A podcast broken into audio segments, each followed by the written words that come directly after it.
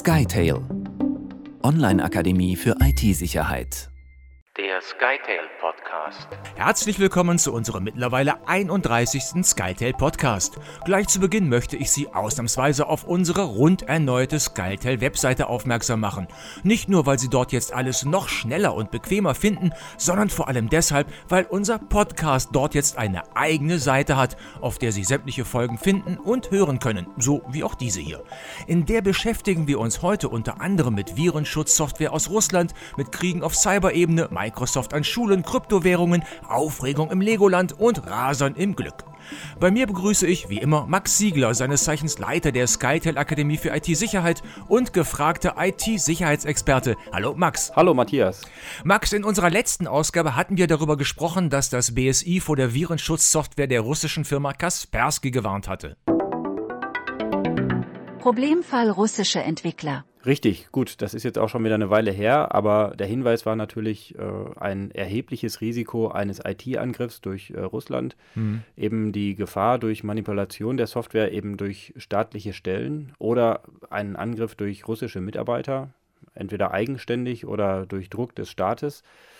Und das BSI hat dazu geraten, den Kaspersky-Virenschutz durch andere Software zu ersetzen. Und dagegen hatte Kaspersky bzw. die Firma, die Kaspersky in Deutschland vertreibt, vor dem Verwaltungsgericht in Köln geklagt. Die wollten die Warnung kippen lassen und dem BSI zukünftig diese aus ihrer Sicht politisch motivierten Meldungen auch verbieten.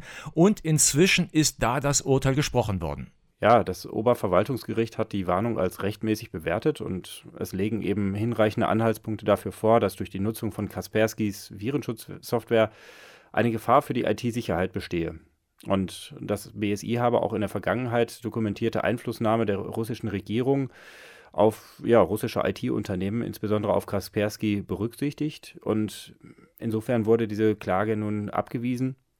Und äh, ja, eine Beschwerde vor dem Oberverwaltungsgericht Münster ist weiterhin zulässig. Äh, diesem Urteil nach ist eine Gefährdung der IT also durchaus gegeben. Wer da bisher noch unschlüssig war, sollte sich vielleicht nun doch mal überlegen, ob er nicht aktuell eine andere Virenschutzsoftware einsetzen sollte. Wobei die Warnungen inzwischen noch weiter reichen sollen, wie die Wirtschaftswoche schreibt. Ja, die Wirtschaftswoche hatte berichtet, dass deutsche Großunternehmen vom Bundesinnenministerium angesprochen wurden und zu den Adressaten gehören demnach auch äh, Betreiber lebenswichtiger Infrastrukturen, Strom, Internet und Wasser, also Kritisunternehmen.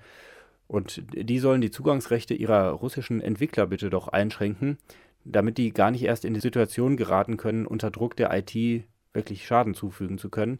Mhm. Die Telekom hat bereits Anfang März die Zugänge ihrer russischen Beschäftigten zu internen IT-Systemen gesperrt und auch die Zugriffsrechte eingeschränkt, also wirklich als Prävention vor Missbrauch. Ja, man sollte eben nie vergessen, dass dieser Krieg auch auf Cyber-Ebene geführt wird und gerade die kritische Infrastruktur da zum Ziel werden kann. Krieg auf Cyber-Ebene. Ja, es gab ja schon genügend Beispiele. Also beispielsweise Mitte April war die Strominfrastruktur der Ukraine bereits von russischen Hackern angegriffen worden. Also Ziel waren da unter anderem Hochspannungsumspannwerke. Und äh, mit Hilfe der Schadsoftware Industroyer 2 und Caddy Viper sollten Daten dann auf Rechnern der Unter Energieunternehmen gelöscht werden. Man hat es aber dann tatsächlich doch geschafft, einen großflächigen Stromausfall zu verhindern. Und äh, dann gab es noch ein weiteres Beispiel, das K-Satellitennetzwerk mit einem äh, Viper lahmgelegt worden ist. Und ja, das wird eben auch vom ukrainischen Militär und der Polizei genutzt. Man sieht das wirklich, ja, dass der Krieg auch wirklich im, im Cyberraum tobt. Es ist jetzt auch so weit, dass das Internet beispielsweise in Cherson schon unter russischer Kontrolle ist. Man kann das daran erkennen, dass am, das liegt jetzt schon ein paar Tage zurück, das war am 1. Mai, dass man beobachten konnte, dass der Traffic wirklich für eine gewisse Anzahl von Stunden unterbrochen war. Man konnte in dieses Netz nichts weiter routen und äh, dann nach einiger Zeit wurde der Verkehr wieder aufgenommen und jetzt kann man da wieder hinrouten, aber eben unter russischer Kontrolle und vermutlich auch mit russischer Filterung.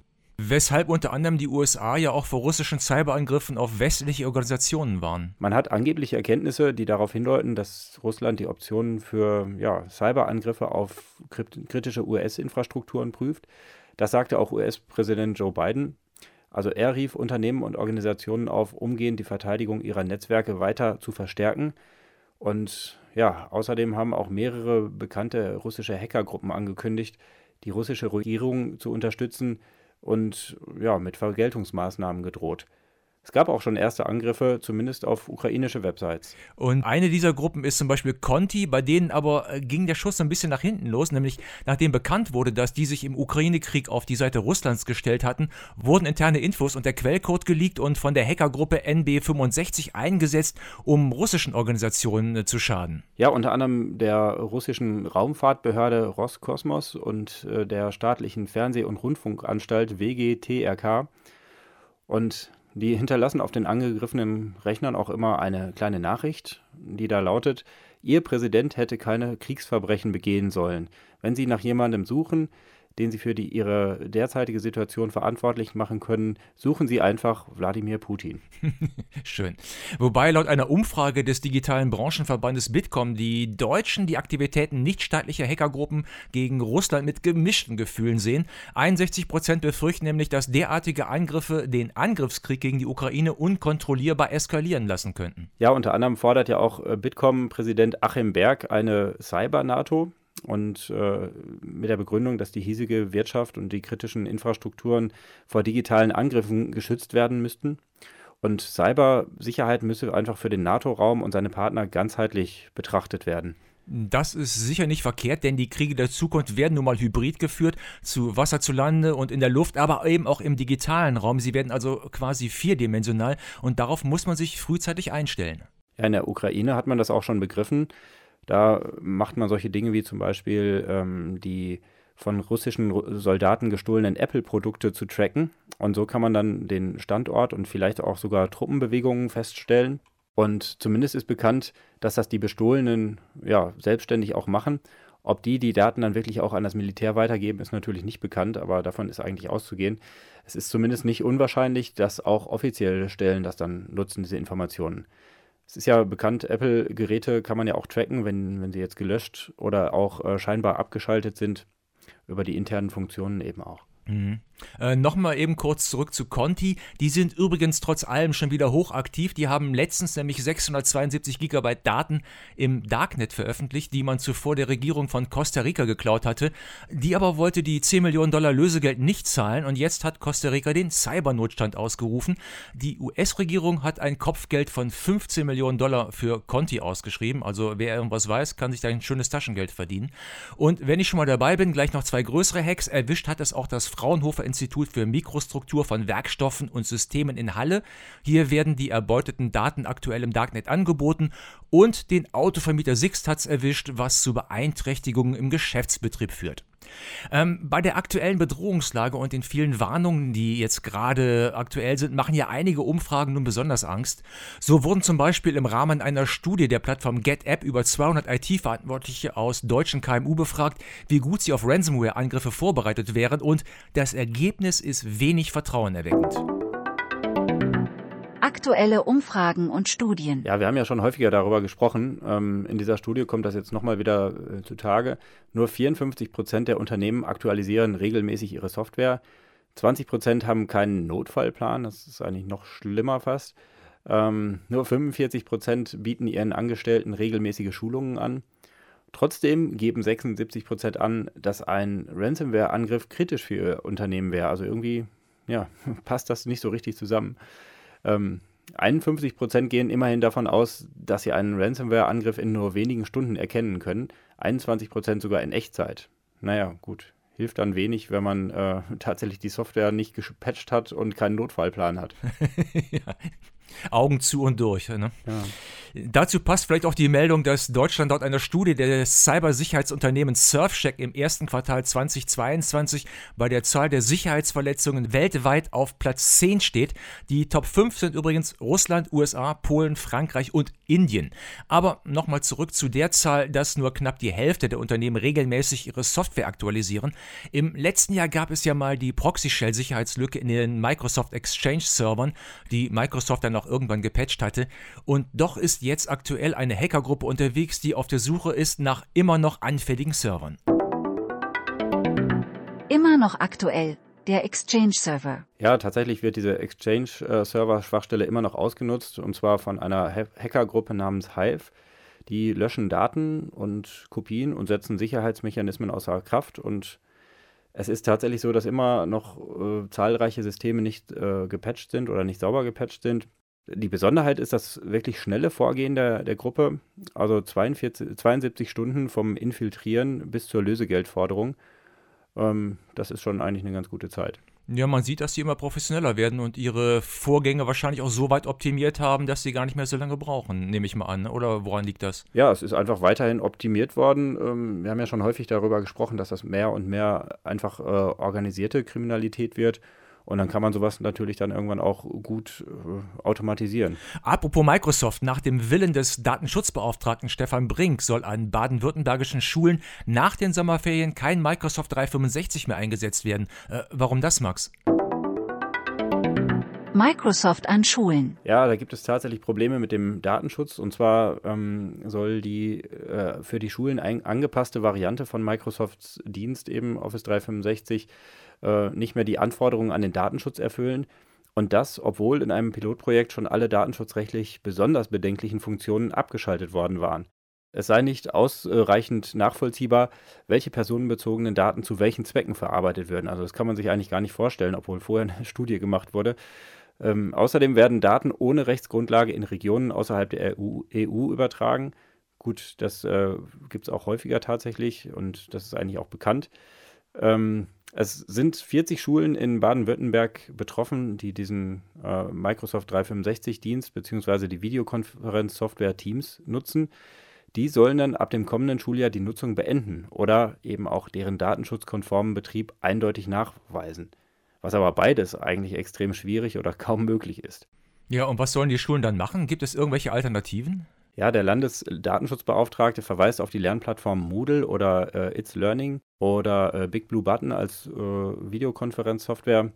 Die werden von den Schulen äh, oder werden den Schulen vom Kultusministerium kostenlos angeboten. Naja, ob das jetzt nun ein adäquater Ersatz ist, ich weiß nicht. Also dann hoffen wir mal, dass es im Herbst kein Homeschooling gibt in Baden-Württemberg. Äh, ganz anderes Thema, zu dem ich gerade keine sinnvolle Überleitung finde, Legoland. Da nämlich genauer im bayerischen Legoland in Günzburg hatte es eine schwere und ich finde ziemlich blöde Datenpanne gegeben. Alarm im Legoland. Ja, tatsächlich. Ähm, die persönlichen Daten von Übernachtungsgästen des Freizeitparks waren über das Internet abrufbar. Also Legoland hatte ein äh, neues Buchungssystem eingeführt und im Zuge dessen den Kunden ihre alten Buchungsdaten per URL zur Verfügung gestellt. Ja, war ja nett gemeint, aber man musste nur die Zahl am Ende der URL verändern, also einfach hochzählen, um die Daten von anderen Legoland-Kunden auch zu bekommen. also Name, Anschrift, Reisezeitraum und die da Namen aller Mitreisenden. Insgesamt mehrere tausend Dateien, aber wohl keine Bank- oder Kreditkartendaten.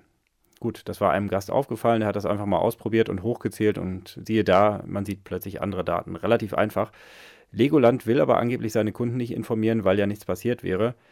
Das Bayerische Landesamt für Datenschutz äh, sieht das jetzt etwas anders und, und untersucht den Vorfall jetzt. Aber das ist ja nicht neu. Ne? Das erinnert mich an einen Fall im letzten Jahr, wo mit derselben Methode Daten aus mehreren Corona-Testzentren abgezogen werden konnten, da sogar mit Testergebnis. Ne? Ja, oder auch bei FEVO direkt, also Ferienwohnungen direkt, auch im letzten Jahr. Da konnte man dann Rechnungen einsehen durch das simple Hochzählen in der URL. Also solche Sicherheitslücken werden dann auch als äh, Insecure Direct Object Reference be äh, bezeichnet. Da werden also Infos über eine Kennung oder eine ID abgerufen, ohne dass eine entsprechende Berechtigung des jeweiligen Benutzers geprüft wird. Gut, war jetzt in dem Fall auch so ein bisschen das Ziel äh, von Legoland, dass man das ohne Berechtigung und ohne User-Account machen kann, aber üblicherweise geht man dann her und wählt da eben zufällige Zahlen, die hinreichend lang sind, so dass man die einfach nicht erraten kann. Ich versuche mich mal an einer gewagten und holprigen Überleitung zum nächsten Thema. Noch kann man im Legoland nicht mit Kryptowährungen bezahlen. Ja. Und das ist auch gut so, denn da ist in letzter Zeit wieder so einiges schiefgegangen. Neue Angriffe auf Kryptobörsen. Oh ja, äh, aber ich weiß, äh, was du meinst, Beanstalk und die, die Sache mit dem Sekunden-Milliardenkredit, das war schon spannend. Erzähl mal, was war da los? Ja, Bean, also ist eine neue Kryptowährung, mm, bei ungefähr einem Dollar liegt das Ganze. Und auf der DeFi, also Decentralized Financing Plattform Beanstalk, das heißt so viel wie Brunnenranke, ist äh, ja einiges passiert. Die ist auch seit wenigen Monaten erst auf dem Markt. Und NutzerInnen können per Mehrheitsbeschluss über Änderungen am Code abstimmen. Gut, Das äh, gibt es bei anderen Kryptowährungen auch. Äh, ein ähnliches Prinzip. Aber das haben sich jetzt Hacker für äh, ja, zunutze gemacht. Und zwar haben die sich über einen anderen Kryptodienst für wenige Sekunden fast eine Milliarde US-Dollar in unterschiedlichen Kryptowährungen geliehen. Und äh, ja, damit haben sie dann sofort eine Zweidrittel-Mehrheit in Beanstalk gekauft, also schon ein spannender Angriff, haben den Code geändert und sich alle Einzahlungen in Höhe von 180 Millionen Dollar überwiesen. Dann haben sie den Kredit sofort zurückgezahlt und nach Abzug der ganzen Gebühren sind dann 80 Millionen Dollar Gewinn übrig geblieben. Für 13 Sekunden Arbeit. Na gut, eigentlich im Vorfeld war es sicherlich noch einiges mehr an Arbeit. Ja, Kommentar der Entwickler. Wir sind. Äh, aber äh, ja, die haben dann immerhin an die Hacker appelliert, doch bitte 90 Prozent zurückzugeben. Den Rest dürfen sie ja doch bitte behalten. ja, ich glaube jetzt nicht, dass sie das unbedingt machen werden. ähm, es zeigt aber, dass gerade die kleineren Kryptowährungen, das ist wie bei kleineren Unternehmen, ähm, mit großen Sicherheitsproblemen zu kämpfen haben. Also Vorsicht also, wenn man da investiert. Es trifft ja jetzt aber nicht nur die kleineren, also der Kryptodienst Metamask hatte letztens auch seine Nutzer vor einem möglichen Betrug gewarnt. Speziell die iOS-Nutzer, und zwar die äh, Wallet in der Metamask-App wird über das automatische iPhone-Backup in die iCloud gespeichert. Und ja, es ist vorgekommen, dass da Zugangsdaten in einem Fall per Phishing abgegriffen wurden und dann eben auch die Wallet aus diesem Backup wiederhergestellt werden konnte von den Angreifern. In dem Fall waren Kryptowährungen im Wert von 650.000 Dollar in der Wallet und die sind mit abgeräumt worden. Deshalb Metamask oder eben auch andere Apps äh, in der Richtung unbedingt vom automatischen Backup ausschließen. Krypto-Apps, finde ich, gehören sowieso nicht aufs Handy. Zumindest auch nicht in dieser Größenordnung von 650.000 Dollar. Also ich habe meine 650.000 Dollar woanders geparkt. Ja, ja, meine Milliarden liegen auch woanders. äh, aber weil wir Sie ja mit einem guten Gefühl aus diesem Podcast entlassen möchten, haben wir zum Schluss noch eine gute Meldung für Sie. Eine, die beweist, dass auch im Unglück mitunter noch etwas Glück enthalten sein kann, zumindest für einige Zeitgenossen. Dafür kommen wir noch einmal zurück auf die Ransomware-Attacke im Landkreis Ludwigslust-Parchim im letzten Jahr nochmal Schwein gehabt. Im Oktober 2021 waren die Server der Schweriner IT- und Servicegesellschaft und der Kommunalservice äh, Mecklenburg durch Ransomware teilweise verschlüsselt worden. Also das war Deep Blue Magic damals. Daraufhin wurden auch alle Systeme runtergefahren und es gab bis April 2022 Probleme. Und deshalb kommen jetzt ungefähr 3000 Geblitzte ohne Strafe davon. Ähm, die Daten konnten nicht verarbeitet werden, weil es einfach keinen Kontakt zum Kraftfahrtbundesamt geben konnte. Wegen Fristüberschreitung wurden diese 3000 Verfahren jetzt äh, eingestellt. Gleiches gilt dann für 357 Fälle von Geschwindigkeits- und Parkverstößen in Schwerin. Was aber jetzt bitte niemanden dazu verleiten soll, einen Ransomware-Angriff auf die Gemeinde zu starten, in der er unlängst geblitzt wurde. Also das ist sicher der falsche Weg. Besser einfach an die vorgegebene Geschwindigkeit halten, das ist dann schon einfacher.